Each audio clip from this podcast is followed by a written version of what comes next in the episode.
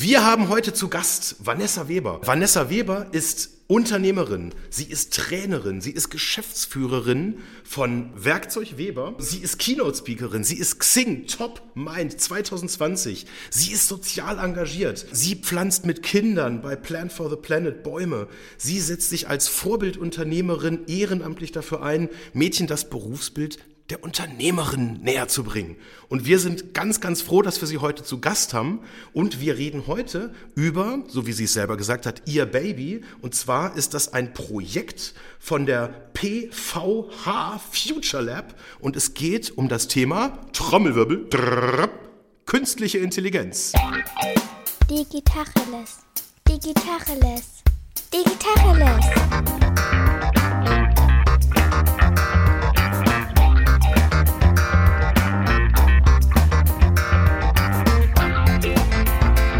Ist Jens Wehrmann. Und ich heiße Eckehard Schmieder. Vanessa, schön, dass du da bist. Hi, freut mich, dass ich bei euch sein darf. Ich erkläre vielleicht mal ganz kurz unseren Zuhörern, woher wir uns eigentlich kennen. Und zwar haben wir uns in einem Raum mit, weiß ich, lass mich lügen, 30 Männern mit dunklem Anzug kennengelernt. Und eine junge Frau sprang da herum, die irgendwie sehr auffällig war und die ich beim kalten Buffet der Targion Kuratoriumssitzung 2017 kennengelernt, angesprochen habe. Was mich damals sehr, sehr beeindruckt hat, als dann die Preisverleihung war. Der Tobias Schäfer, Finanzminister des Landes Hessen, hatte seine Keynote gemacht. Vanessa war nicht da. Ich habe mich schon so umgeguckt und dann kam die Vanessa irgendwie leicht zu spät irgendwie zur Preisverleihung des ehrwürdigen IT-Promotionspreises dazu und meinte, ja, ich bin ein bisschen später dran. Ich hatte noch einen Termin mit Sheryl Sandberg. Ich habe das recherchiert. Sie war zum damaligen Zeitpunkt angeblich laut Forbes Magazine die viert einflussreichste Frau der Welt. Also von daher, das ist sozusagen so das initiale Setup, wie ich die Vanessa kennengelernt habe. Und umso froher bin ich, dass wir dich heute bei uns haben dürfen und mit dir über künstliche Intelligenz reden dürfen. Cool, siehst du, das habe ich gar nicht mehr so auf dem Schirm gehabt. Aber jetzt, wo du sagst. Ja, siehst du, hat, hat mich tief beeindruckt, immer noch. Aber diese Ausrede merke ich mir mal. Das ist klasse. Ich komme etwas zu spät. Ich war gerade mit Sheryl Sandberg noch unterwegs. Das war keine Ausrede. Es gibt Beweisfotos auf Facebook tatsächlich, wo auch sonst, ne, Sheryl Sandberg. Da habe ich das nochmal dokumentiert. Das war tatsächlich ein Tag nach meinem Geburtstag. Das war ein sehr schönes Geburtstagsgeschenk. Nice. Jens, du hattest gerade gesagt, ähm, das Berufsbild Unternehmerin. Dafür steht Vanessa Weber auch. Ist das ein Berufsbild oder ist das eine Berufung, Unternehmer, Unternehmerin? Ich würde sagen, eher eine Berufung tatsächlich. Aber warum Jens Berufsbild gesagt hat, ist, ich gehe ja eben in Schulen, um auch Schüler und Schülerinnen das mitzugeben, dass es eben auch ein Berufsbild Weg sein kann, weil viele haben das ja gar nicht auf dem Schirm, da ist entweder nur Ausbildung oder Studium, aber den Weg, sich selbstständig zu machen, das ist ja für viele überhaupt gar nicht in den Köpfen drin. Und deswegen ist es dann da in dem Fall schon richtig formuliert, weil es für die Schüler vielleicht dann doch ein Berufsbild ist, was man durchaus werden kann. Und wie wir alle drei, wie wir hier sitzen, wissen, dass es ein sehr, sehr schöner Beruf ist, in Anführungsstrichen oder Berufung, einfach zu leben, was einem großen Spaß und Freude macht und an seinen Themen zu arbeiten, dass sich dann auch gar nicht nach Arbeit anfühlt. Zumindest meistens nicht. was, was macht denn aus deiner Sicht den Unternehmer oder die Unternehmerin aus? Welche Eigenschaften? Das Selbstbestimmte, aber auch das Thema Vorangehen, ein Vorbild sein, aber auch der Gesellschaft was zurückgeben, das ist für mich eben sehr, sehr wichtig. Ich äh, finde, man kann als Unternehmer oder Unternehmerin auch seine Werte ganz wunderbar nach außen transportieren. Ähm, das tun aus meiner Sicht auch viel zu wenige. Es tun viele gute Sachen, aber keiner redet darüber. Das finde ich so ein bisschen schade. Ich finde, man sollte da sichtbar sein als äh, CEO und auch zeigen, um dieses äh, schlechte Unternehmerbild, was ja leider vorherrscht. Ne? Wenn ich immer die Schüler frage, wie stellt ihr euch so einen Unternehmer vor, dann sagen die immer, ja, der hat einen Nadelstreifenanzug an und einen Zylinder und raucht Zigarre und hat so eine Taschenuhr. Und dann sage ich immer, nee, dann guckt ihr und mich. Und fährt Mercedes S-Klasse. Ja. Mit ganz viel Abgasen. Genau, und, äh, und, und, und, das Geld kommt vom Fließband äh, dann in die Tasche des Unternehmers. So ist es ja nun nicht und dafür werbe ich auch immer so ein bisschen, sich zu zeigen und die guten Sachen auch sichtbar zu machen. Und ich bin ja ein bisschen dazugekommen aufgrund der gesundheitlichen Situation meines Vaters, schon freiwillig, aber ähm, ich habe es auch aus einer Pflicht heraus getan sozusagen und bin aber heute froh, dass ich das getan habe, weil so konnte ich mich auch selbst verwirklichen. Was sind denn für dich die Downsides der Unternehmerin? Was sind denn Sachen, die du gerne nicht dabei hättest in diesem Profil? Ständige Entscheidungen. Ne? Man ist ja permanent in der Verantwortung sozusagen. Alles, was man entscheidet, hat ja auch Konsequenzen. Das ist manchmal eben auch nicht so schön und hat ja auch mal ein bisschen Schattenseiten, gerade wenn es um das Thema mal geht, schwierige Entscheidungen zu treffen. Aber das gehört halt äh, zum Leben dazu und deswegen ist es auch erträglich. Man, es ist ja jetzt nicht ganz so super schlimm. Wir halten das alle aus. Wann hast du so einen richtig tollen Tag gehabt? So, dann kommst du nach Hause und sagst, boah, war das geil heute. Was ist da passiert? ähm, also hauptsächlich, wenn meine Mitarbeiter alle gut drauf sind, dann fühle ich mich auch wohl. Ähm, das finde ich auch immer ein schönes Erlebnis. Oder wenn sie mal irgendwelche Dinge tun, die mich total überraschen. Ähm, eine schöne Geschichte dazu war auch, ich, wir hatten bei einem Wettbewerb gemacht, die hieß ähm, Unser Superboss. Und äh, da konnten die Mitarbeiter quasi den Chef anmelden. Und dann wurden aber Stimmen gesammelt und äh, gewonnen hatte eine Friseurin qua der vielen Kundinnen, die gerne bei solchen Sachen mitmachen. Und ähm, da waren wir dann so ein bisschen traurig und meine Mitarbeiter haben mir dann am nächsten Tag, das wusste ich nicht, das war eine Überraschung, haben sie gesagt, Vanessa, komm mal bitte runter, wir müssen mit dir sprechen. Da habe ich schon gedacht, um Gottes Willen, was ist denn jetzt los? Und, Meuterei. Äh, ja, genau. Jetzt, äh, jetzt werde ich erhängt oder wie auch immer. Und dann stand dann da so eine Torte und da stand drauf, du bist unser Superboss. Ähm, und oh, äh, das war dann oh, sehr, schön. sehr süß, weil sie wussten, dass ich da traurig war darüber und äh, ja. Kann man auch auf Instagram in meinen Highlights äh, anschauen. Und äh, ja, das sind dann so Tage, da freut man sich natürlich. Wie viel Kontakt hast du mit wie vielen Menschen jeden Tag? Also mit Mitarbeitenden, meine ich. Also mit den Mitarbeitenden, weil ich wollte gerade ja. sagen, mit ähm, äh, über das soziale Netzwerk äh, gefüllt mit äh, sehr vielen Tausenden am Tag permanent äh, mit meinen Mitarbeitern. Wir sind äh, insgesamt 26 und äh, natürlich jetzt einige im Homeoffice, aber da gucke ich auch äh, natürlich, dass wir, wir haben ja Teams und darüber schreibt man dann ja auch mal und ist äh, permanent in Kontakt und telefoniert auch. Also ich würde schon sagen, ich spreche eigentlich täglich mit allen mal. Und da hast du schon die sozialen Medien genannt.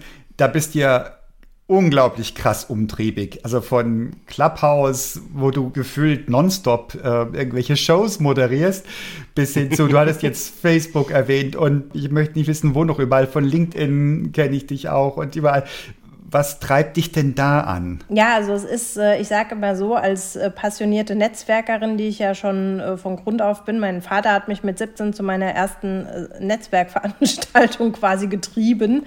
Ähm, da musste ich mit dem Zug nach Helmond fahren. Wo ist das? in Holland. Und äh, und äh, ja, also das war so meine erste äh, Netzwerkerfahrung und äh, die hat mich dann so geprägt. Da hat mein Vater immer gesagt, du musst immer Leute kennen, die dir weiterhelfen können. Du weißt nie, wo du die, die mal brauchen kannst. Da gab es den Begriff Netzwerken noch gar nicht.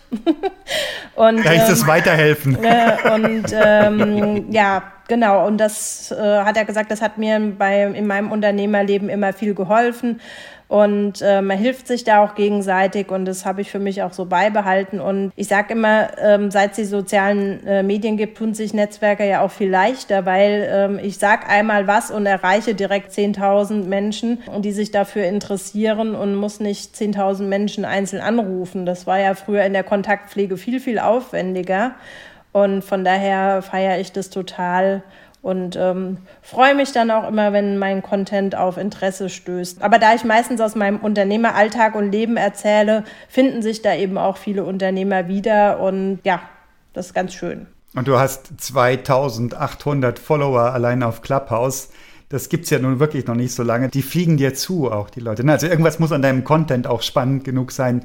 Das werden nicht nur alles Unternehmer sein, sondern auch Leute, die wirklich reines und echtes Interesse haben daran, was du erlebst und wie du die Dinge siehst. Ja, Clubhouse finde ich ein super spannendes Format und erweitert auch, also man ist ja erstmal in seiner Bubble so ein bisschen gefangen, aber wenn man dann so ein bisschen auch mal anderen Leuten folgt, die man da so trifft, kann man da spannende Kontakte knüpfen. Also ich finde es immer wieder erstaunlich und bin da eigentlich auch echt ein Fan davon, ähm, was man da so für Menschen kennenlernt. Also es ist echt toll. Du hattest im Vorgespräch Tel Aviv angedeutet. Sag uns, was dich nach Tel Aviv getrieben hat. Ja, äh, Jens hat ja vorhin schon gesagt, ich habe noch ein Startup gegründet und äh, das natürlich nicht alleine, sondern das kam tatsächlich aus einem Problem ähm, heraus. Wir sind ähm, in einem Einkaufsverband zusammen und sind alles äh, Werkzeug- und äh, Betriebseinrichtungen, so ein technischer Händler. Also man nennt das ein bisschen sperrig Produktionsverbindungshandel.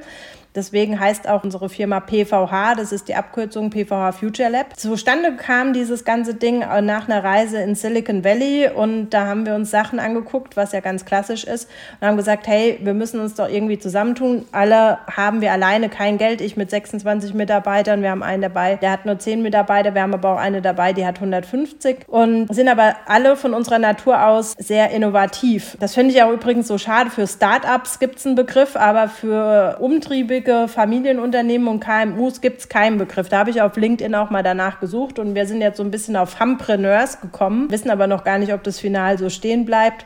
Auf jeden Fall gibt es sehr wohl auch in den tradierten Unternehmen innovative junge Menschen, die was voranbringen möchten. Und äh, wir haben dann gesagt, wir schmeißen Geld in einen Topf und können uns dann zusammen auch einen Mitarbeiter leisten, der sich mal um das Thema Datenaufbereitung und und und kümmert.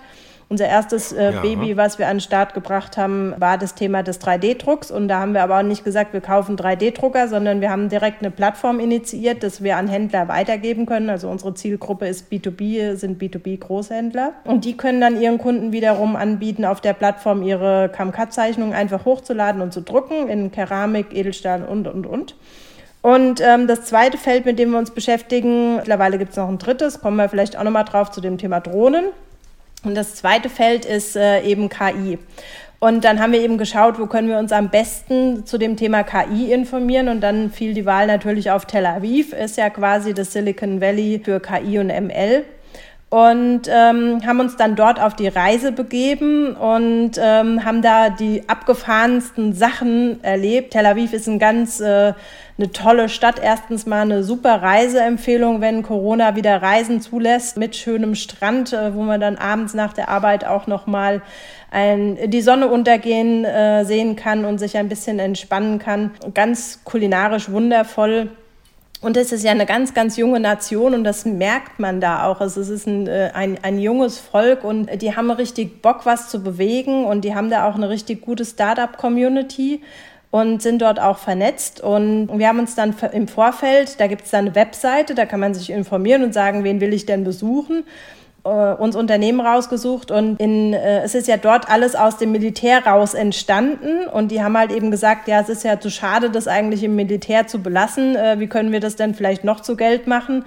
Und da haben wir uns zum Beispiel, also die Technologie kommt von den selbstfahrenden Autos auch, ähm, die Gesichtserkennung, das ist ja dort äh, sehr geprägt, also es muss ja da auch sehr gut funktionieren. Und äh, da ist es zum Beispiel so, die haben ein System entwickelt, wenn man in den Shop reingeht, ähm, erkennt er sofort Männlein, Weiblein, welche Kleidergröße, welche Farben äh, könnte das denn sein und kann quasi den Kunden dort zu dem Regal leiten, zu dem Produkt, was er sucht. Eben selbstfahrende ähm, Autos haben wir die Kamerakartierung gesehen zum Beispiel und ein anderes abgefahrenes Unternehmen war tatsächlich, es ist eine App, die läuft quasi im Hintergrund von Verkaufs-Apps, zum Beispiel wenn ich eine Reise buchen will per äh, Handy und die analysiert meinen Charakter anhand vom Tippverhalten auf meinem wow. Smartphone, in welchem Winkel, äh, in welchem Winkel ich ein Selfie mache, wie oft ich ein Selfie mache und wie oft ich mein Handy an und ausschalte. Und aufgrund dieser Tipp- und äh, Verhaltensdaten kreiert es ein Persönlichkeitsprofil von mir. Und da gibt es dann 18 verschiedene Persönlichkeitstypen. Und das kannst du dann genau auswerten. Und je nachdem, ob du zum Beispiel ein risikofreudiger Mensch bist, wird dir halt eher ähm, die Safari angezeigt oder mal ein Bungee-Jumping oder eher der Sicherheitsbedürftige. Dann ist eher die Reise in den Spreewald mit dem Busunternehmen. Oh, das ist ja, das ist ja super super creepy. Jetzt stell dir mal vor, ich komme doch in Selbstzweifel, wenn ich dauernd den Spreewald angeboten kriege und mich für einen Hasardeur halte. Du hast ja dann diese Auswertung auch eben gesehen und konntest dann, also wir, wir, wir haben uns alle wiedergefunden, sagen wir mal so. Und das ist halt das Erstaunliche, obwohl die ja nichts von uns wussten, nichts, ne, die haben sie ja zum ersten Mal gesehen und äh, sagen einfach nur, zeig mir dein Handy und äh, ich sage dir, wer du bist, sozusagen. Ich finde das jetzt ganz spannend, weil ich fühle mich jetzt gerade spontan ertappt in dieser klassischen deutschen Denke. Ich habe jetzt als erste Impression in meinem Kopf sofort gehabt, huiuiui, das geht doch nicht, das ist doch nicht erlaubt, wir haben doch Datenschutz, wir können das doch nicht alles ich schäme mich. Wo soll denn das noch hinführen? Oh Gott, oh Gott, oh Gott, oh Gott. Das können wir doch so nicht. Das, das, ist das einer der Unterschiede ähm, in Tel Aviv, dass sozusagen man, man dort erstmal einfach mal macht, bevor man die ganzen Bedenken dann auspackt? Oder ja. gibt es die Bedenken Also ich glaube, das ist das äh, nicht nur in Tel Aviv so, sondern in, äh, in allem, was nicht äh, in Deutschland ist. Das hemmt uns ja auch tatsächlich, äh, muss ich sagen. Ich finde zwar Datenschutz ist auch total wichtig, aber wenn man mal schaut, es ist auch, da können wir auch zum Thema Klimaschutz, Green Deal und so, wir halten uns an alles, wir machen alles genau nach Vorgabe und das kostet immens viel mehr Geld und wir sind dadurch auch gehemmt, dass wir uns an die ganzen Gesetze halten, wo andere sagen, ist mir doch wurscht und das verschafft natürlich auch Wettbewerbsnachteile. Ähm, aber in der Tat ist das gar nicht datenschutzunkonform, weil natürlich, wenn ein Kunde diese App benutzt, äh, sagt er vorher erstmal, ich bin damit einverstanden. Und die Daten sagen ja auch nicht, das ist der Jens oder die Vanessa, sondern die geben ja nur anonymisiert diese Daten raus und sagen aufgrund dieses Nutzerverhaltens, also es kann keiner ähm, auch von dem Reiseunternehmen zum Beispiel einen Rückschluss auf mich ziehen, dass jetzt ich, die Vanessa Weber, das so bekommen habe, sondern die Daten sind anonymisiert. Da kommen wir aber auch zu einem äh, ganz spannenden äh, Punkt, mit dem ich mich gerade beschäftige, weil es ist in dem Thema KI überhaupt noch nichts standardisiert und damit beschäftige ich mich gerade. Da möchte ich gerne bis zum Herbst auch den Weg gebracht haben, weil wenn das fehlt und wenn man den Leuten auch ein bisschen die Angst nehmen kann und sagen, pass mal auf, eigentlich sind es Daten, die kann ruhig jeder erfahren, weil es weiß keiner, wer dahinter steht. Und dazu ein Schema zu entwickeln, ähm, das finde ich hochspannend. Ich glaube, wir haben generell ich weiß jetzt nicht, ob das so ein deutsches Phänomen ist. Ich befürchte irgendwie schon, glaube ich, so, so, so ein Akzeptanzproblem, dass wir irgendwie äh, so eine, ja, so eine Meinung haben, das ist irgendwie was Schlechtes und was Böses. Und ich führe auch irgendwie oft diese Datenschutzdiskussion und ich habe für mich irgendwie, das ist jetzt vielleicht so ein bisschen gemein, aber ich habe immer so ein bisschen so die Conclusio gehabt, dass die Leute, die mit mir sehr viel über Datenschutz reden wollen, in der Regel eher so Leute sind, die dann auch bei so einer Innovation eher mal sagen, ach, können wir das nicht mal vielleicht morgen oder übermorgen machen? Heute passt gerade nicht so gut und wir haben ja auch noch den Datenschutz. Egal, ob das jetzt bei irgendwelchen Diskussionen jetzt so rund ums Homeschooling oder sonst was ist, habe ich das häufig so ein bisschen so als, als, als Abwehrargument ähm, gehalten. Und wenn man dann mal in das Thema wirklich reingeht, dann ist ja die Aussage hinterm Datenschutz ja keinesfalls, wir dürfen nichts speichern, wir dürfen nichts machen und das ist irgendwie alles irgendwie ganz falsch, sondern eigentlich ist, ist ja die Mission, dass wir in irgendeiner Form eine Transparenz darüber schaffen müssen. Was wird da erhoben? Wofür wird es benutzt? Wie kann ich darauf zugreifen? Wie kann ich das sehen? Wie kann ich es im Zweifel, wenn es mir zu viel geworden ist, es löschen? Und ich glaube, das ist ein Punkt, der wird viel zu selten besprochen, wie wir sozusagen äh, den Menschen Menschen da einbeziehen. Und ich, ich habe sogar eine These, die wir auch gerne mal diskutieren können, warum das so ist. Und das ist, glaube ich, beim Thema, also ich spreche irgendwie lieber von Machine Learning tatsächlich, weil für mich ist KI irgendwie, weiß ich nicht, dafür brauche ich irgendwie so ein, ein PowerPoint und irgendwie ein Beamer, wo man das an irgendeine Wand machen kann. Dann sprechen wir von KI. Also ich spreche lieber von Machine Learning. Und das Magische äh, in meinen Augen an Machine Learning ist, dass es keine Kausalität mehr zwischen den Daten und den Erkenntnissen gibt. Und das ist, glaube ich, gruselig, dass jetzt sozusagen eine Maschine, ich nehme jetzt ein Beispiel von vorher, anhand meines Tippverhaltens, anhand meines Selfie-Winkels, anhand der Anzahl der Selfies, die es aus irgendeiner Schnittstelle rauskriegt, Rückschlüsse über meine Risikoaversion treffen kann. Das ist gruselig. Und ich glaube, die erste Reaktion, die jeder so ein bisschen in sich trägt, ist, boah, da haben wir Angst vor. Das, das ist wahrscheinlich böse, also äh, lieber mal Achtung und Datenschutz. Das ist aber auch wirklich nicht von der Hand zu weisen, denn selbst wenn die Algorithmen super okay sind, hängt es davon ab, wie du die KI trainierst, ob sie einen Bias hat oder nicht. Und ich habe einen Kollegen in der IT, der hat sich den Spaß gemacht, bei der letzten Fußball-WM lauter Fußballer-Porträts aus dem Web zu saugen und hat über eine API einen Google-Bilderkennungsalgorithmus dran gehängt und hat die da drüber laufen lassen. Und er hat gesucht nach Boys, also Stichwort Jungs. Ne? Und diese KI hat lauter asiatische Fußballspieler raus, ausgespuckt.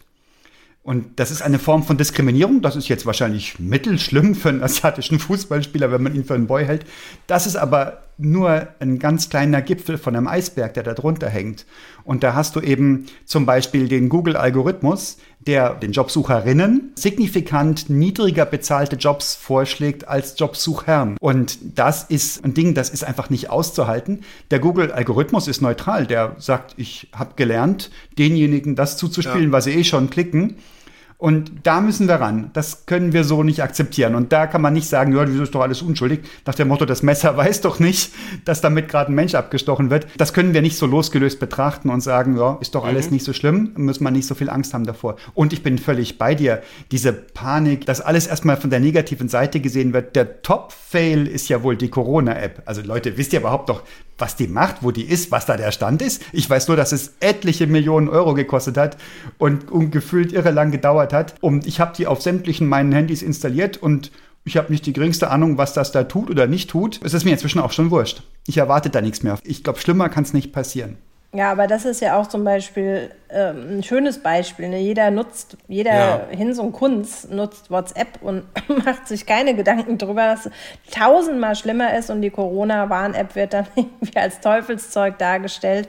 Ähm, und das, das, ist, ähm, das ist auch so ein Phänomen unserer Zeit. Äh, das ist ja genauso, wie es heißt, KI macht unsere Arbeitsplätze kaputt. Das ist ein völliger Quatsch.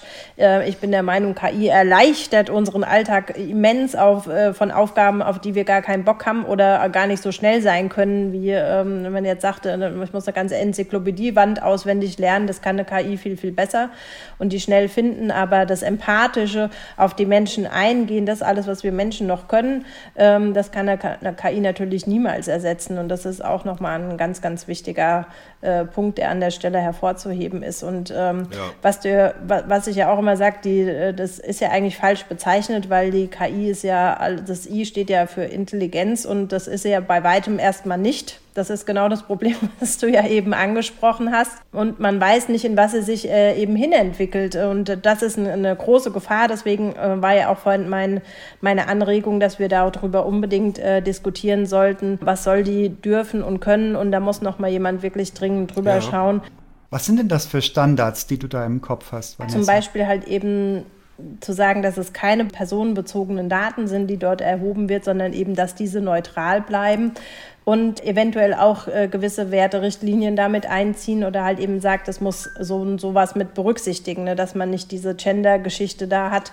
Ähm, also wir sind ja da gerade noch im ganz, ganz frühen Stadion oder ich bin da gerade äh, dabei, wenn auch jemand äh, in den Podcast hört und sagt, hey, ähm, interessiert mich, will ich mal drüber sprechen, gerne Kontakt suchen, gar kein Ding. Also ich denke, da, äh, weil da gibt es ja noch gar nichts dazu. Also ich finde das Beispiel von vorher tatsächlich gruselig, weil wenn jetzt die Aussage ist, dass Bewerberinnen tendenziell eher auf geringer bezahlte Jobs liegen und das ist die Realität, dann ist das eine echte Challenge, diesen Trainingsalgorithmus, ich sag's jetzt mal so direkt mal in den Arsch zu treten und sagen, hey, das ist halt totaler Blödsinn und nur weil wir vielleicht kollektiv uns halt blöd verhalten, ist das ja nicht das, wo wir eigentlich hinwollen. Das halte ich für wahnsinnig schwer, sowas technisch irgendwie abzubilden. Ich erinnere mich an eine Radiosendung, die ich gehört habe, wo es genau darum ging, dass ähm, haben wir genug Frauen als Führungskräfte? Und da rief ein türkischstämmiger Deutscher an und der sagte, wir Türken werden diskriminiert. Das sieht man daran, dass ich gut ausgebildet bin und immer noch keine Führungskraft bin. Da kommen wir an Grenzen. Also wenn ich da sage, ich will eine KI so hintrainieren, dass jeder, der sich auch diskriminiert fühlt, nicht diskriminiert ist, das ist nochmal eine andere Kiste. Und wo setzt du Grenzen an? Und da muss, da müssen Ethikkommissionen ran oder die Gesellschaft muss in irgendeiner Form einen Konsens abbilden. Also nicht jeder, der sich diskriminiert fühlt, ist auch diskriminiert, wäre meine These. Das ist, glaube ich, auch eine zu große Aufgabe, definitiv. Deswegen, also ich will es mal ein Stück weit runterbrechen. Ähm, vielleicht erzähle ich auch mal ganz kurz, was wir da so vorhaben. Also wir haben unser Produkt nennt sich Flix Store und das ist eine Mischung zwischen Netflix und App Store. Bei Netflix kann ich ja einfach sagen, so heute habe ich Lust auf eine Komödie und dann äh, am nächsten Tag will ich einen Actionfilm gucken. Dann klicke ich mir das an und kann mir den Film sofort anschauen. Und im App Store lade ich mir ja Apps runter. Und äh, unsere Vision vom Flickstore ist für den Handel komplett alle Arbeitsprozesse mit ML und KI abzubilden.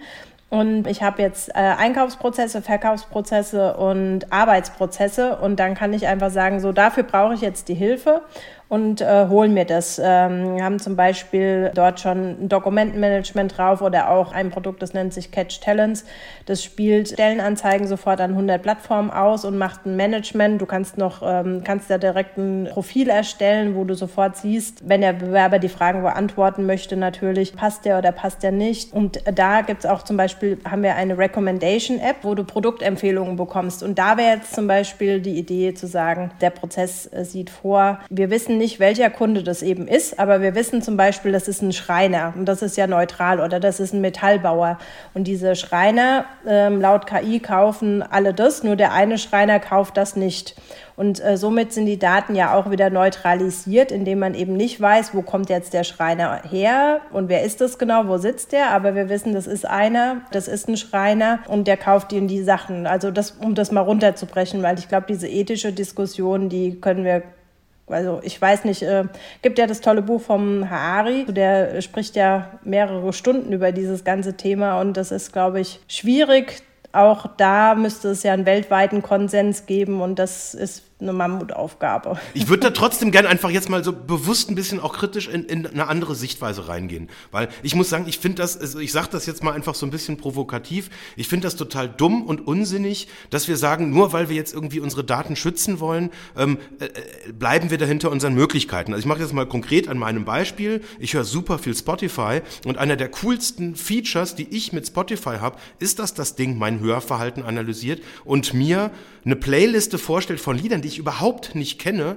und einige meiner Lieblingssongs hat mir eine Engine vorgeschlagen, die einfach mir beim Hören zuhört und einfach auswertet und über das Verhalten von vielen anderen mit ein bisschen Redaktion im Hintergrund, ein bisschen menschlicher Schleue, ein bisschen maschinenlicher Schleue und einfach viel, viel Daten und ein bisschen clevere Algorithmik und das bereichert mein Leben. Und ich würde niemals auf die Idee kommen zu sagen, boah, das ist doch, oh, die, die kennen mich jetzt und mein Profil und ich muss das irgendwie, ich muss mich alle drei Monate neu anmelden und sonst irgendwas. Ähm, was ich neulich gelernt habe, fand ich auch ganz spannend, weil dieses Profil war in meinem Fall sehr, sehr stark durch Kinderhörbücher immer unterbrochen, äh, wo mir dann irgendwelche ganz komischen Folgen irgendwie immer vorgeschlagen wurden. Und selbst das hat, Net äh, hat äh, Spotify mittlerweile eigentlich ganz gut in den Griff gekriegt und kann das wirklich auch separieren, was das eine ist, was das andere ist. Ähm, also quasi eine Störgröße, die daher kommt, dass ich, wenn ich jetzt zum Beispiel im Auto sitze, äh, quasi von meinem Profil eben auch Kinderhörspiele höre. Und das finde ich eine Bereicherung, gerade wenn ich jetzt irgendwie so überlege, jetzt aus Sicht eines Schreiners, wenn ich ein besseres Produktangebot bekommen kann, als ich das vorher kann, dann, dann muss es doch auch irgendeine Lösung geben, wie ich sagen kann, ja, ich finde das gut, dass ihr mich kennt. Ich finde das gut, dass ihr mein Verhalten berücksichtigt und ich bessere Angebote kriege oder vielleicht bessere Partner vorgestellt bekomme, vielleicht sogar bessere Mitarbeiterinnen und Mitarbeiter. Da ist doch so unglaublich viel Potenzial drin, dass man da doch auch aus so einer Sicht mal irgendwie sich das Ganze auch anschauen Das darf. ist ja genau das, ähm, was ich meinte. Aber es, es muss ja nicht heißen, ähm, also Spotify sagt ja nicht, der Jens ist es, äh, wenn er auch die Daten in eine Maschine gibt, sondern das das ähm, lebt ja einfach nur von deinem Nutzerverhalten und damit sind wir ja schon wieder datenschutzkonform und das meine ich ja damit. Also ich sehe das ganz genauso. Ich würde auch, äh, ich finde es auch besser, wenn ich äh, auf mich zugeschnittene Werbung angezeigt bekomme, wie jetzt irgendwas, womit ich überhaupt nichts anfangen kann ähm, oder auch Netflix oder was auch immer, wenn die sagen, hey, guck mal, der Film hat so und so viel Prozent äh, Trefferquote und ähm, ich muss mich nicht durch eine Million Trailer klicken, um rauszufinden, was ich möchte. Ich stimme dir voll und ganz zu. Aber das geht ja eben genau genau äh, datenkonform, weil es ist ja nicht wichtig für, für die ML, die da hinten dran hängt bei Spotify, dass jetzt genau du das hörst, sondern einfach nur das Nutzerverhalten. Das kann neutral bewertet werden. Genauso wie beim Schreiner. Was kauft der neutral? Ist nicht wichtig, wie der heißt und wo der ist. Aber es ist wichtig, was hat der gekauft und was würde dann zu ihm passen, was wieder zum anderen Nutzerverhalten genauso passt. Aber sobald du Vorschläge zurückspielst, die auf KI basieren, dann hast du es wieder zusammengeführt und dann hast du personenbezogene Daten. Also sobald sich der Jens einloggt und Spotify weiß, ah, das ist unser Dr. Wehrmann, der hört doch sicher wieder Kinderlieder, dann ähm, ist das nicht mehr trennbar voneinander oder dann ist es hier zusammengeführt. Das ist das eine. Und ich profitiere auch von Spotify-Algorithmen. Ähm, das funktioniert auch sehr gut für mich. Ich kenne Leute, für die, die sagen, für die funktioniert es nicht so gut. Aber creepy wird's und Gänsehaut kriege ich, äh, wenn es auf meinen Geburtstag zugeht und Amazon mir Vorschläge zuspielt von Dingen, nach denen meine Frau mit ihrem Login bei Amazon geguckt hat. Also Google spielt mir Werbung zu und Amazon spielt mir Werbung, Werbung zu nach Dingen, die meine Frau mir potenziell schenken wird zum Geburtstag. Das ist jetzt wahrscheinlich halb so wild, weil wenn ich meine Geburtstagsüberraschung verdorben habe. Ähm, es gibt diese nervigen Dinge, du kaufst dir eine Waschmaschine und kriegst noch ein halbe, halbes Jahr lang danach noch Reklame für Waschmaschine, als ob ich mir fünf von den Dingern in den Keller ja, du bist zu schnell in deinen. Entscheidungen. Wenn du, du, der normale Kunde lässt sich länger mit der Entscheidung Zeit und deswegen muss er länger beeinflusst werden. Das kann gut sein. ja, aber dort, wo die Information herkommt, der hat nach Waschmaschine gesucht. Wenn ich schon im Shop suche und nicht bei Google suche, die sollten wissen, dass ich den Kaufabschluss getätigt habe und dann diese Maschine, die hinten dran läuft, diesen Algorithmus stoppen. Und ich glaube, da gibt es sehr, sehr viel berechtigte Kritik auch. Also es ist nicht einfach nur cool und es ist wahrscheinlich schlau, nicht den kleinsten gemeinsamen Nenner zu nehmen, sondern zu sagen, lass uns mal mit Mut und Verstand da durchgehen und gucken, wo sind denn Grenzbereiche und immer wieder neu justieren auch. Wir tun ja auch immer so, als ob das so wie früher einmal gemacht ist, das in Marmor graviert und dann liegt die Marmorplatte darum und verrottet die nächsten 10.000 Jahre nicht, sondern wir sollten anfangen, als Gesellschaft, auch gesellschaftliche Prozesse agil zu denken und zu sagen, wir justieren nach, wenn es in die Hose geht und nicht von vornherein gleich auf die Bremse drücken und sagen, das wird ja Absolut nie was. richtig. Also ich glaube auch, der German Mood würde uns da ganz gut äh, stehen. In Tel Aviv hab ich, ähm, haben wir auch gesehen, dass Deutschland keine Rolle spielt. Die hatten uns, uns eine Grafik gezeigt, wer dort in Startups investiert. Da war natürlich USA sehr, sehr hoch, aber auch Norwegen zum Beispiel ähm, als Investitionsland und Deutschland war irgendwie auf Platz 11 oder 12 irgendwann mal zu finden. Und die haben auch gesagt, ja, äh, andere Unternehmen haben tatsächlich Büros in Tel Aviv und, und, und, und beschäftigen sich da ganz stark damit und investieren. Und wir sind irgendwie so weit hinten dran. Oder wenn man nach China schaut, ähm, wie viel wird da reingepumpt in die Ausbildung junger Menschen, ähm, um die genau äh, dorthin zu bringen, dass sie in den Bereichen ausgebildet sind, äh, die so wichtig sind für, für morgen sozusagen. Und dann schauen wir mal nach äh, in unser Bildungssystem und müssen feststellen, dass wir da immer noch den, den gleichen Unterricht führen wie vor 50, 60 Jahren und äh, uns überhaupt nicht entwickelt haben, was ja auch in der Corona-Krise jetzt nochmal richtig auftitscht, wo wir merken in der Digitalisierung, warum müssen denn die Kinder einen 10 Kilo schweren Bücherranzen noch mit, äh, mit sich schleppen mit Büchern, die man einfach in so ein Tablet packen könnte. Und das sind Sachen, äh, die sind unverständlich und ähm, wir hinken da dermaßen hinterher im, im, im globalen Vergleich, äh, dass da einem nur schlecht werden kann. Da haben wir eine ganz offizielle kognitive Dissonanz. Es gibt ja Bundesinitiativen, die KI in Deutschland zu fördern, Deutschland zum KI-Standort zu machen. Boah, was machen die da? Ich habe es noch nicht mitbekommen. Ich weiß nur, dass es das gibt. Ich muss auch sagen, dass mich das gruselt, was, was man so mitkriegt, was andere Universitäten, jetzt gerade in China, gerade in den USA, mit welcher radikalen Gewalt die einfach sagen, wir machen jetzt einfach mal, wir bilden aus.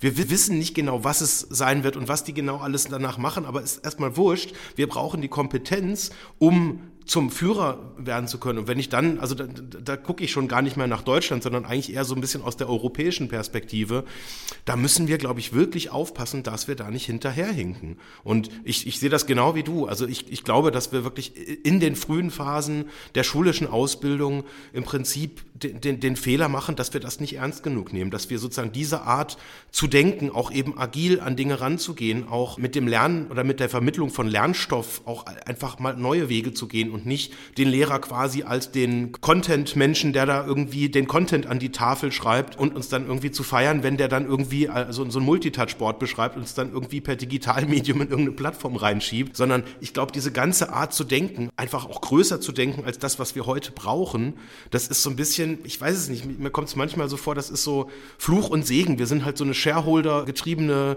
Kultur in Deutschland, wo halt irgendwie erfolgreiche Unternehmen natürlich auch den Aktionären verpflichtet sind und dann irgendwie auch gucken muss, dass da immer schon die Dividende halt irgendwie fließt. Und ich kann mich noch an irgendeinen so, so, ein Earnings-Call von Tesla erinnern, wo dann Elon Musk von einem Journalisten ertappt wurde, der gesagt hat, also Herr Musk, also jetzt so sinngemäß, das ist ja ziemlich dumm, dass Sie gar keine Unternehmensgewinne halt irgendwie haben und da sind Sie ja den Wettbewerbern hinten an und er im Prinzip so ein bisschen verständnislos reagiert hat und gesagt hat, also möglicherweise ist das Erwirtschaften von Unternehmensgewinnen gerade nicht besonders hoch auf unserer Agenda und das ist irgendwie, glaube ich, so ein bisschen genau das Problem, weil damals äh, hat man da dann drüber gelacht und hat gesagt, ja, die verdienen ja gar nichts. Und heute laufen sie irgendwie so gefühlt in ein paar Bereichen einfach vorne weg. Und es ist immer, es wird halt immer schwieriger, wenn einmal jemand so mit so einer Geschwindigkeit vorangerannt ist, dann noch hinterher zu rennen, weil dann ist man quasi nur noch die zweite Geige. Und da habe ich tatsächlich ja, auch ein bisschen Angst ja, vor. Das, äh, ähm, das ist tatsächlich äh, die Sache, dass wir uns da gar nicht äh, mit verändert haben. Und auch da ist ja das Buch äh, von Frank Thelen, die 10x-DNA,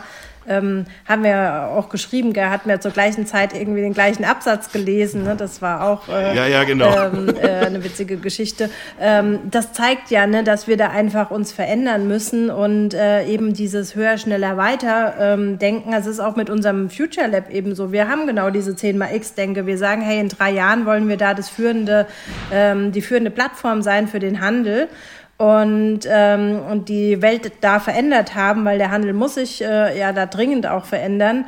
Und ähm, gehen da einfach gehen da jetzt einfach einen anderen Weg. Und ähm, das das würde ich mir äh, sehr für für Deutschland und auch für Europa wünschen, ähm, dass wir da so ein paar Mitstreiter finden äh, insgesamt und äh, da was verändern. Und ähm, wie gesagt, äh, zusammen auch mit der Politik muss dringend an dem Thema was äh, gemacht werden, dass wir unsere nachfolgenden äh, Kinder und Generationen da richtig ausbilden und auf den Weg bringen und die auch zukunftsfähig machen und ähm, denen freies Denken beibringen, auch mal äh, drüber nachzudenken. Wir hatten es vorhin von Fake News überhaupt mal zu hinterfragen. Ähm, ist es denn, kann das denn äh, vielleicht falsch sein oder wie auch immer überhaupt mal dieses, äh, das wird denen ja aberzogen, Sachen zu hinterfragen in der Schule. Ähm, da, das heißt, nimm das hin und fertig. Ähm, oftmals, wie gesagt, man darf nicht alle über einen Kamm scheren. Es gibt auch gute Beispiele womöglich. Ähm, aber so richtig aufs Leben vorbereitet wird man halt in der Schule nicht, aus meiner Meinung. Aber ich habe jetzt aufgehorcht, Vanessa. Du sagtest das so ganz lapidar nebenbei. Der Handel muss verändert werden, der muss sich ändern. Was muss beim Handel anders werden? Das ist ja natürlich jetzt spannend, von dir aus erster Hand das zu hören. Ja, also gerade jetzt ja in der Corona-Krise, ne, was, was ist passiert? Die Leute dürfen, gerade auch der Einzelhandel darf ja nicht mehr aufhaben, das äh, natürlich zu äh, massiven Umsatzeinbrüchen geführt hat. Und wer dann nicht schon hybrid aufgestellt war und sagt, ich habe auch einen Online-Shop, ihr könnt auch online bestellen, ich habe solche Sachen wie Click and Collect, ich habe vor vier Jahren da dazu ein Startup gegründet, um genau diese Click and Collect-Schränke zum Beispiel zu verkaufen. Da, da bin ich ich äh, belächelt worden, wir, wir brauchen sowas, äh, 24-7 abholen, interessiert kein Mensch. Naja, gut, ähm, andere Story. Und das ist halt äh, leider aber auch so ein bisschen das Nachfolgeproblem. Ne? Viele sagen, hey, ich, es will gar keiner mehr den Laden machen, was soll ich jetzt den ganzen Käse da mitgehen? Ähm, ich mache jetzt noch mein Zeug, dann schließe ich ab und bin fertig mit der Welt. Corona ist eben dieses Brennglas, weil es zeigt ganz, äh, legt, legt, direkt den Finger in die Wunde, was verpennt wurde. Und das ist jetzt äh, in unserem Land äh, generell zu sehen, das ist am Bildungssystem zu sehen, das ist äh, an der Politik zu sehen, aber auch im einzelnen Unternehmen. Was hast du verschlafen? Und Sachen kann man dann fast gar nicht mehr aufholen. Und äh, da ist es jetzt wichtig, den Anschluss nicht zu verlieren, wenn wir nicht schon verloren haben, tatsächlich wirklich zu überlegen, was sind denn zukunftsfähige Modelle, wie können wir die Innenstädte wieder anders beleben, wie muss das denn sein, damit dann ähm, das auch wieder belebt werden kann, wie müssen wir denn Dinge umdenken, das muss halt aus meiner Sicht äh, dringend passieren. Und äh, ganz klar, die halt den Fortschritt, den notwendigen Fortschritt, der vielleicht schon Jahre zuvor notwendig war und jetzt halt äh, notwendiger denn je geworden ist, nicht mitgehen wollen, die wird es halt leider dann nicht mehr geben.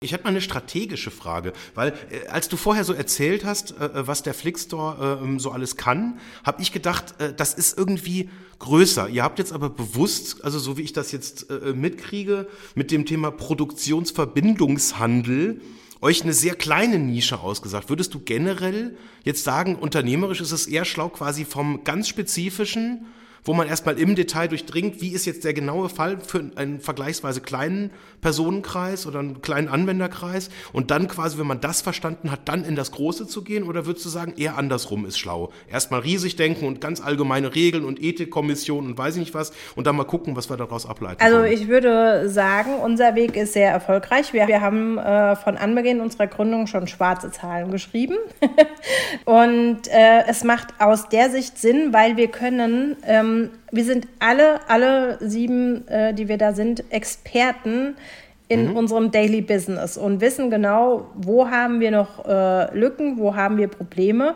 Und dafür schaffen wir uns unsere eigenen Lösungen in unserem Zukunftslabor, dem Future Lab. Das heißt, es ist in dem Moment erstmal klein gedacht, aber äh, zum Beispiel, wenn wir jetzt äh, unser Catch Talents nehmen, also das heißt äh, zum Beispiel das ähm, Tool für Mitarbeiter zu finden, das ist ja nicht auf den Handel beschränkt oder zum Beispiel ja. ein Dokumentenmanagement.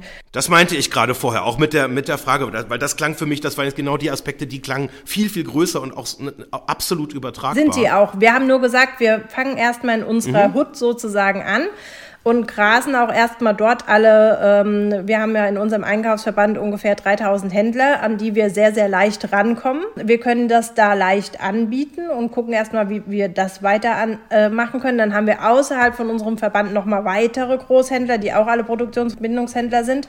Dann gibt's äh, den großen Kreis äh, der allgemeinen Großhändler, dann des Handels und das kann man in die Dachregion ziehen und dann kann man das auch auf andere Branchen übertragen. Also wir haben quasi von äh, Kleinen ins Große gedacht.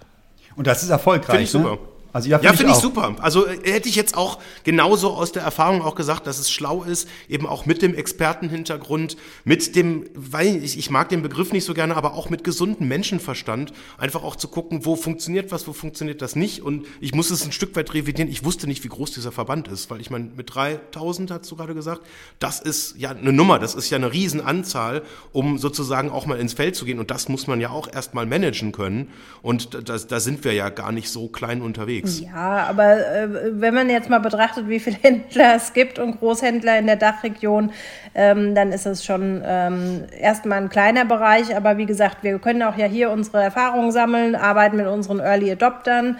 Und da das, was, was ja vorhin auch gefallen ist, ähm, wir bessern mhm. eben auch nach. Wir, wir haben irgendwie eine These und stellen fest, naja gut, in der Praxis sieht sie dann wohl doch anders aus und dann ja. bessern wir einfach nach äh, justieren nach und entwickeln weiter, ähm, bis, äh, bis wir dann sagen können, so, das ist marktreif. Also wir haben auch eine Make-and-Buy-Strategie, also wir programmieren selber. Auch eine coole Geschichte, unser Karl ähm, aus Südtirol, der hat sich das einfach mal selber beigebracht. Der hat sich da beim, äh, in Harvard äh, Fernstudium sozusagen eingeschrieben und hat sich mal Python drauf geschafft ähm, also das ist, äh, ich bin immer wieder erstaunt, äh, was wir da für coole, ähm, äh, was ich für coole Mitgründer da habe und ähm, entwickelt da selber und programmiert und das dann auch über ein Freelance-System, holt er sich Leute dazu und, und, und, also richtig cool. Und dann äh, scouten wir aber auch ähm, Startups, äh, die wir damit reinnehmen können und sagen, okay, ihr passt in unseren Flick-Store. Also das mache ich auch so ein bisschen als Schnittstelle und scoute da ähm, quasi Startups, die da reinpassen können und äh, die nehmen wir dann mit auf. Und so haben wir eben eine Make-and-Buy-Strategie, lernen aber immer im Prozess, wissen genau, was wir da tun. Deswegen können wir auch ganz anders mit den Startups reden. Und das ist eigentlich äh, auch eine ganz, ganz coole Strategie, die wir da haben. Was waren denn so große Lernerfolge, die ihr hattet? Oder wo habt ihr bitter gelernt mit teurem Lehrgeld? Naja, ähm, was, war, was war ein großer Erfolg? Also wie gesagt, ich finde es schon äh, super, dass wir eigentlich mit allem direkt äh, schwarze Zahlen geschrieben haben. Und das ist aber, glaube ich, auch ein Thema. Das liegt daran, dass wir alle aus diesem Unternehmerkontext und auch aus dem Familienunternehmerkontext tatsächlich kommen, weil meine These da ist, dass wir ähm, doch auch erstmal das Geld ausgeben, was wir haben, bevor wir mit großen äh, Investoren äh, da sagen, jetzt geben wir so und so viele Anteile ab und und und. Das ist vielleicht auch der große äh, Unterschied der Fempreneurs, äh, wenn wir das Wort nochmal hierher nehmen wollen, zu den Startups so ein bisschen. Und das würde ich schon auch ähm, als, als absoluten ähm, Erfolg ähm, darlegen. Und ähm, wir haben auch gelernt, ähm, und das war ja auch noch vor Corona, dieses kollaborative Arbeiten. Wir sitzen ja alle in unterschiedlichen Städten und trotzdem funktioniert es. Wir haben uns schon immer über ähm, Google Hangout getroffen und haben eine Drive-Ablage und mhm. äh, also für uns ist das quasi, hat das gar keinen Unterschied gemacht, als Corona kam, sozusagen. Und ähm, ja, das ist auch eine, eine, eine ganz gute Geschichte. Und äh, klar, probiert man mal auch was aus oder investiert vielleicht mal in, also ähm, unsere 3D-Druckplattform, da hatten wir uns erst für einen falschen Partner entschieden. Ähm, das hat ein bisschen Geld und Nerven gekostet. Aber das haben wir eben auch gelöst und ja, das gehört halt auch dazu. Ne? Wo läuft ja. schon alles Ja, ja, nee, klar, das ist eine notwendige Voraussetzung. Im Gegenteil, wenn da alles glatt liefe, würde ich sagen, ihr seid nicht riskant genug unterwegs, nicht innovativ genug unterwegs. Aber ich hätte einfach eine Neugierfrage. Gibt es ja. auch Startups, äh, wo dann Gründerinnen auch jetzt vielleicht auch so aufgrund von dem von dem Kontext, wo du jetzt in den Schulen unterwegs bist, dann auch wirklich sich dann trauen, auch jetzt in den Technologiethemen, oder ist das eher die Ausnahme? Ja, also eher die Ausnahme, leider Gottes. Ähm, also ich könnte jetzt gerade aktuell von denen, mit denen wir arbeiten, kein einziges keine einzige Gründerin leider nennen. Ähm, aber gut, das muss ja nicht so bleiben. Ne? Also wenn, wenn sich da jemand angesprochen fühlt, äh, lasse ich mich da. Also und es, es gibt viele technikinteressierte Frauen. Also das will ich äh, gar nicht sagen. Also es, ähm, vielleicht haben wir sie nur noch nicht entdeckt.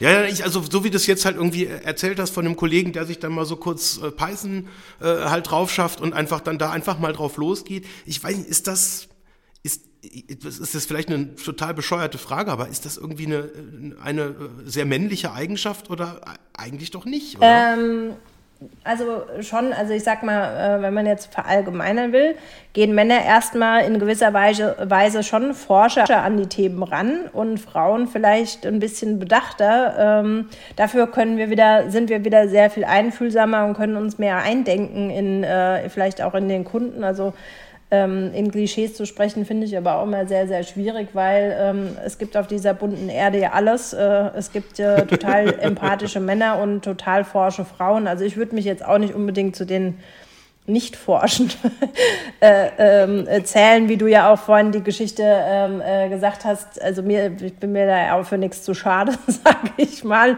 Ähm, ja, also von daher, aber das, ähm, ich glaube, da wird schon auch viel getan, ähm, dass sich das äh, verändert und es gibt da auch, ähm, habe ich auch auf Clubhouse schon interessante Talks mit Frauen tatsächlich gehabt, die sich in diesen äh, Zweigen auskennen und ähm, da zu Hause sind. Ähm, das verändert sich schon so ein Stück weit wo ich noch nicht so eine richtig klare Meinung habe, dass ich manchmal so den Eindruck habe, äh, dass es dann so spezielle Frauennetzwerke gibt, die dann sozusagen da bewusst sich entscheiden, jetzt zusammen irgendwie Dinge zu machen. Da, da würde mich jetzt mal so aus, aus deiner Perspektive interessieren. Ähm, findest du das gut, dass es dann irgendwie so eine, so eine, wie, weiß ich, wie soll ich das sagen, eine Gegenbewegung dann irgendwie gibt, geben, so dieses Männerdominierte oder wie, wie bewertest du das? Es gibt den Begriff Femmepreneur auch in dem Zusammenhang, nämlich Femme, französisch Frau. Und ich dachte erst, du meintest das, aber du meintest Femme, F-A-M wie Familie. Ne? Aber es gibt eben die Fempreneur auch und das ist jetzt, würde Jens Frage nochmal unterstützen. Ähm, da, wie sinnvoll ist das, dass sich Frauen zusammentun? Ja, das ähm, äh, tatsächlich mir letztens, als ich den Begriff nochmal gegoogelt habe, nämlich oder nach den Hashtags geschaut habe, ob wir den Begriff auch nehmen können, tatsächlich auch aufgefallen. Ich sagte, hm, das ist jetzt aber ein ganz anderer Zusammenhang. Wir haben versucht, aus einem deutschen Wort äh, noch irgendwas zu basteln äh, mit Familienunternehmer und Entrepreneur sozusagen. Das war unser Hintergrund. Ähm, zu der Frage. Ähm, ich würde sagen, ähm, oder naja, meine Beobachtung ist, ähm, dass es für Frauen leichter ist, in Frauennetzwerken aufzublühen. Ähm, es gibt da auch eine äh, interessante Studie dazu. Ich bin ja auch äh, Vorbildunternehmerin vom Bundesministerium und da ähm, halt, ermutigen wir auch andere Frauen, ähm, Unternehmerin zu werden. Und da wurde uns eine Studie gezeigt, ähm, dass es so ist, äh, Männer, ähm, die quasi, äh, ich sage jetzt mal von 1 bis 10, ähm, Männer und Frauen äh, gleichermaßen äh, den Test mit äh, sechs richtigen Fragen beantwortet haben. Und wenn du gefragt hast, den Mann, was schätzt du, wie viel du richtig hast, haben die gesagt acht und die Frauen haben gesagt fünf. Und das, äh, dieses Überschätzen und Frauen unterschätzen, das ist tatsächlich ein nachgewiesenes Phänomen. Und das Zweite ist, ähm, dass Frauen sich eher trauen, wenn sie ein weibliches Vorbild sehen, diesem nachzueifern, wie wenn es ein männliches Vorbild ist ähm, und sich dann irgendwie in einem geschützteren Rahmen und Raum fühlen ähm, um sich auch auszudrücken und ähm, dann vielleicht auch eher mal zu den Themen zu stehen, also dieses Unterschätzen mal sein zu lassen und sich an der Person zu orientieren. Ähm, deswegen glaube ich, ist es dann wohl sinnvoll, so ein Netzwerk zu haben. Wie gesagt, ich selber ähm, bin da die schlechteste, die man fragen kann. Ich habe einen Werkzeughandel. Ich bin da mit 18 reingekommen, habe mit 22 übernommen. Ich musste, ich habe zwangsweise immer mit Männern zu tun gehabt. Mein erster Kindergartenfreund mit drei Jahren war auch schon ein Junge. Also ich kein Problem mit dem Geschlecht, äh, mich da auch zu messen Nee, oder zu sagen, ist- hier, mach dich mal Nein, nein, jetzt ist unsere Zuhörerinnen und aber ja. Zuhörer haben jetzt deine, deine? Armbewegung, als du das gerade gesagt hast, nicht gesehen. nicht. Nee, aber so ist es halt eben. Und ähm, es gibt halt andere, die sind da ein bisschen ähm, anders da drauf und sagen halt, nee, ich brauche das für mich mehr. Und das ist, deswegen hat es vielleicht schon seine Berechtigung, einfach zu sagen, ich, ich gebe geb denen den Raum, dass sie sich auch trauen, aufzublühen, sage ich mal. Cool. Sehr, sehr spannend. Ich danke dir ganz, ganz herzlich. Vielen Dank, Vanessa, dass du heute bei uns warst.